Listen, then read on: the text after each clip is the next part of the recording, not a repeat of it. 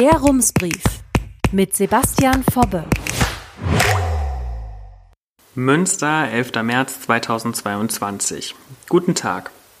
Es ist die dritte Woche des Kriegs in der Ukraine und die Schreckensmeldungen reißen nicht ab. Sobald man das Radio oder den Fernseher anschaltet, die Zeitung aufschlägt oder kurz aufs Handy schaut, ständig konsumieren wir beunruhigende Nachrichten. Dafür hat sich inzwischen ein Name gefunden. Doomscrolling. Falls Sie das Wort gerade nicht parat haben, Doom bedeutet Untergang. Das Ganze schlägt vielen Menschen aufs Gemüt. Denn die Flut von Negativnachrichten macht hilflos und ohnmächtig. Und das Doomscrolling vernebelt unsere Sicht auf die Hoffnungsschimmer, die trotz alledem immer wieder aufleuchten. Aus Münster kommen Nachrichten, die zuversichtlich stimmen. Am Mittwoch stimmte etwa der Hauptausschuss des Rats einstimmig einer Beschlussvorlage zum Krieg in der Ukraine zu, die den geflüchteten Menschen Hilfe und Schutz zusichert. Die Verwaltung soll unbürokratisch und schnell Maßnahmen ergreifen für die Versorgung und Unterbringung der Geflüchteten aus der Ukraine. Die Stadt soll außerdem den Bund und das Land Nordrhein-Westfalen bei der geregelten Verteilung von Geflüchteten unterstützen und sie will ihrer polnischen Partnerstadt Lublin unter die Arme greifen. Die Beschlussvorlage hält aber noch mehr bereit als diese Maßnahmen. Ein wenig liest sie sich wie ein Lagebericht. Die Hilfsbereitschaft in Münster sei demnach sehr groß. So groß sogar, dass die Lagerhallen mittlerweile überfüllt seien mit Kleidung, Spielsachen und Geschirr. Sachspenden könne die Stadt nicht mehr gebrauchen. Besser sei es, Geld zu spenden, vor allem an Lublin. Wie viele Städte in Polen nimmt Lublin gerade viele Menschen aus der Ukraine auf. Bis nach Ljubomel, die nächstgelegene Stadt in der Ukraine braucht es mit dem Auto keine zwei Stunden. Überrascht habe die Stadt laut Beschlussvorlage eine bisher unbekannte Art des Helfens. Neu für Münster, wie wahrscheinlich auch für viele andere Städte ist, dass ohne vorherige Information der Stadt Geflüchtete aus der Ukraine abgeholt und nach Münster gebracht werden, heißt es dort. Davon rate die Stadt weiterhin ab. Die Fahrten seien zu gefährlich und brächten auch ein logistisches Problem mit sich. Denn die Stadt erfährt erst recht spät davon, wenn Geflüchtete auf eigene Faust nach Münster gebracht werden. Das macht die Unterbringung schwierig, weil die Stadt dann kurzfristig handeln muss.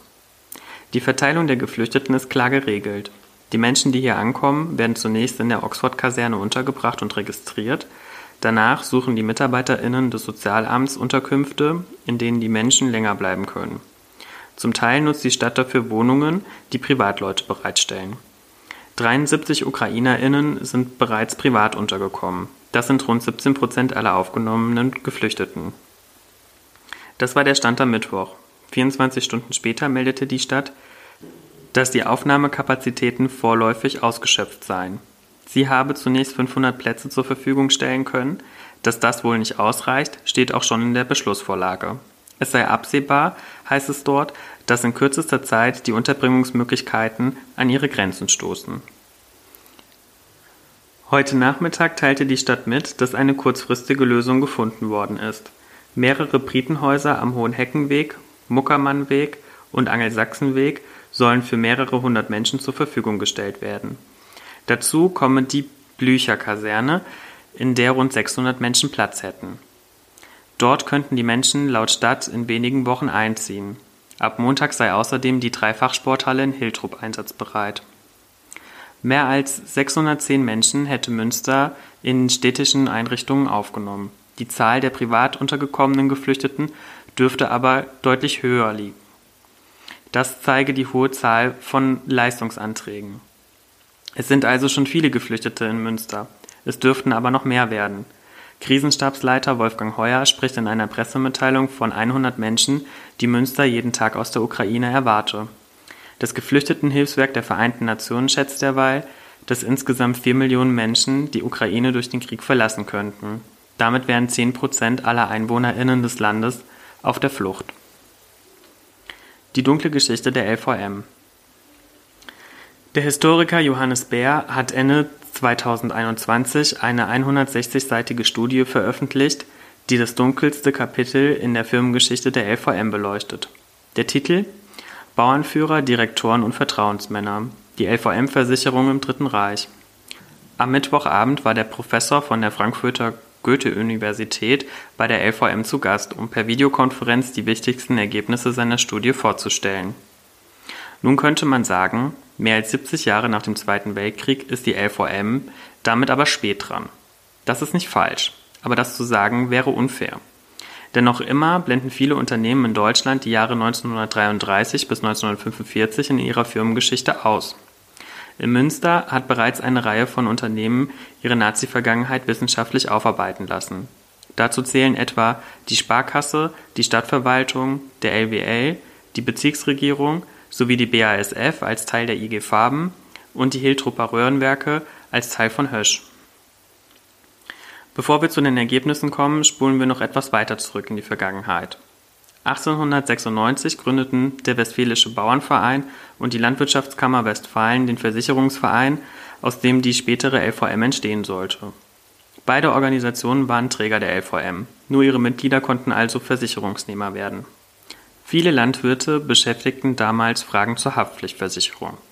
Das Risiko für einen Schadensfall war Ende des 19. Jahrhunderts in der Landwirtschaft größer als in der Industrie und die Kosten, die daraus entstanden, waren zum Teil so hoch, dass einige Bauern ihre Höfen aufgeben mussten. In den Anfangsjahren war die LVM so katholisch geprägt wie das Münsterland. Politisch standen ihre Mitglieder bis 1933 der Zentrumspartei nahe. Vereinzelt fanden sich unter ihnen auch Nationalsozialisten. Sie gehörten aber zur Minderheit. Das war eine Ausnahme in dieser Zeit, denn von keiner anderen Berufsgruppe erfuhren die Nazis so viel Zuspruch wie von den Landwirten. Sie fühlten sich ab den 1920er Jahren von ihren Interessensvertretungen in der Weimarer Republik zunehmend im Stich gelassen, weil sie unter der Wirtschaftskrise litten. Vor allem in den protestantischen Agrargebieten Ost- und Norddeutschlands war die NSDAP erfolgreich. Sie holte bei den Reichstagwahlen am 31. Juli 1933 beispielsweise die absolute Mehrheit in Schleswig-Holstein. Und auch die Nazis liebten die Bauern.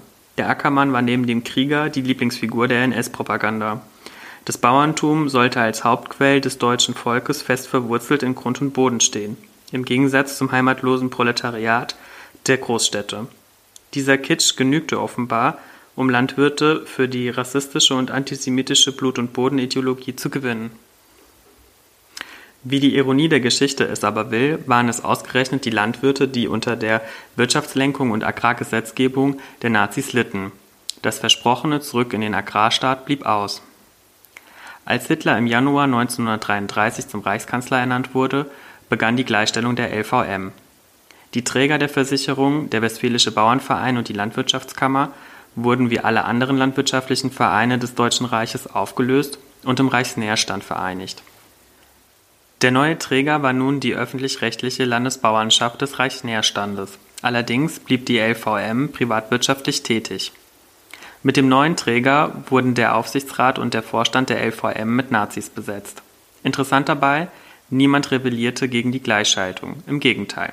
Die Mitglieder der Gremien traten freiwillig zurück und machten ihre Plätze frei für die Nazis.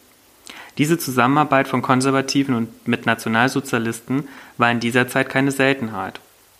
Schon in den letzten Jahren der Weimarer Republik stieg die Bereitschaft in der konservativen Bauernvereinen, mit den Nationalsozialisten zu kooperieren.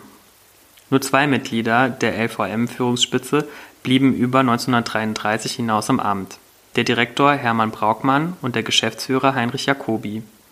Beide hatten kein NSDAP-Parteibuch. Aber man konnte nicht auf sie verzichten, man brauchte ihre Expertise. Damit war die Chefetage nach der Gleichschaltung gespalten in hauptamtliche Mitglieder ohne Parteimitgliedschaft, die das Geschäft der LVM am Laufen hielten, und in laut Studie aktive, ideologisch überzeugte Nationalsozialisten, die keine Ahnung vom Versicherungswesen hatten. Auch in der Reihe der Vertrauensmänner wimmelte es nur so von NSDAP-Mitgliedern. 35 bis 38 Prozent von ihnen gehörten der Partei an. Die Vertrauensmänner lebten meist auf dem Lande, wo sie als ehrenamtliche Ansprechpartner für Kunden der LVM arbeiteten. Im Haupterwerb hatten sie andere Berufe, wie Landwirt, Vertreter, Lehrer oder Tierarzt. In den Dörfern waren sie hoch angesehen und deshalb interessante Repräsentanten für die LVM. Ihr Amt verloren sie nie aus politischen Gründen, sondern, wenn überhaupt, wegen Streitsucht, Alkoholismus oder anderen Fehlverhaltens. Über die politische Gesinnung der übrigen LVM-MitarbeiterInnen lässt sich nur spekulieren. Bei einem Luftangriff der Alliierten auf Münster sollen die Personalakten aus der NS-Zeit zerstört worden sein. Das hört sich zunächst einmal nach einer Ausrede an. Es ist aber plausibel. Tatsächlich zerstörte ein Bombardement das damalige Verwaltungsgebäude der LVM an der Südstraße am 12. September 1944 fast vollständig. 144 Menschen kamen dabei ums Leben, darunter eine junge LVM-Mitarbeiterin. Es ist nicht unwahrscheinlich, dass auch die Personalakten vernichtet wurden. Vor dem Krieg pflegte die LVM eine nationalsozialistische Unternehmenskultur. Ab 1936 war per Betriebsverordnung jeder Mitarbeiter verpflichtet, sich die NS-Ideologie einzuverleiben. Im ersten Absatz heißt es sogar, wer gegen die Grundsätze des Nationalsozialismus verstößt und sie bekämpft, ist ein Volksschädling. Das war eine deutlich drastischere Formulierung als in anderen Betriebsverordnungen seiner Zeit. Im Betrieb förderte der Vorstand aktiv die braune Unkultur. Die LVM organisierte Betriebsappelle, hisse die Hakenkreuzflagge, stärkte den Korpsgeist mit Kaffeeküche, mit Betriebsfesten, Ausflügen und Sportgemeinschaften, stattete die Betriebsbücherei mit NS-Literatur aus und schenkte ab 1938 allen Angestellten zum zehnjährigen Dienstjubiläum eine Reise zur Freizeitorganisation Kraft durch Freude. Mehrere Jahre erhielt die LVM das Gaudiplom für hervorragende Leistungen im Leistungskampf der Betriebe. Die Auszeichnung Nationalsozialistischer Musterbetrieb blieb ihr jedoch verwehrt. Trotzdem ist das Fazit von Historiker Bär eindeutig. Insgesamt gehörte die LVM zu den Unternehmen, die sich durch ihre besondere Nähe zum Nationalsozialismus auszeichneten. Die Regimetreue zeigte sich allerdings in einem besonders brisanten Punkt. Mehrere Kreisbauernführer, die im Vorstand und Aufsichtsrat der LVM saßen, traten der SS bei, darunter auch der Vorstandsvorsitzende.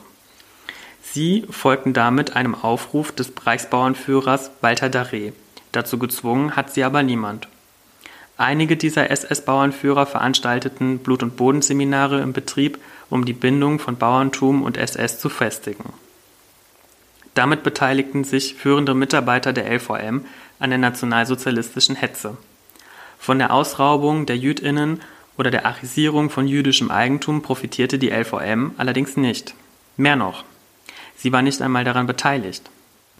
Das war für Johannes Bär der erstaunlichste Befund seiner Studie, der sich aber leicht erklären lässt. Die LVM hatte schlicht und ergreifend keine jüdischen Kunden. Das lag am damals gängigen christlich fundierten Antisemitismus, der auch im Westfälischen Bauernverein verbreitet war. Er verstand sich als rein christlicher Bauernverein, Juden durften keine Mitglieder werden. Hinweise auf jüdische LVM-Angestellte gibt es nicht, denn auch in der Personalpolitik hat sich dieser christliche Antisemitismus niedergeschlagen. Wäre das alles nicht so gewesen, hätte die LVM ihre Chance ergriffen, auch aus der Judenverfolgung Profit zu schlagen, vermutet Bär.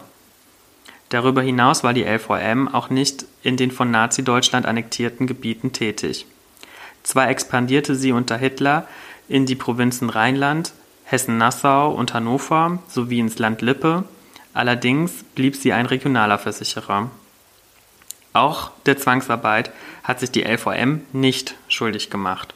Das wäre im Versicherungswesen kaum möglich gewesen. Wohl aber gibt es Belege von Zwangsarbeit auf den Höfen einiger Vorstände und Aufsichtsräte. Mit dem Krieg änderte sich alles für die LVM.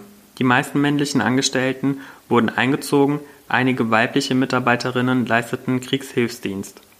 Auch die Vorsitzenden von Aufsichtsrat und Vorstand wurden in den Krieg eingezogen. Übrig blieb Geschäftsführer Heinrich Jacobi, der kein Nazi war, aber eben unverzichtbar. Politisch gesehen endete die Geschichte der LVM im Dritten Reich ganz anders, als sie begonnen hatte.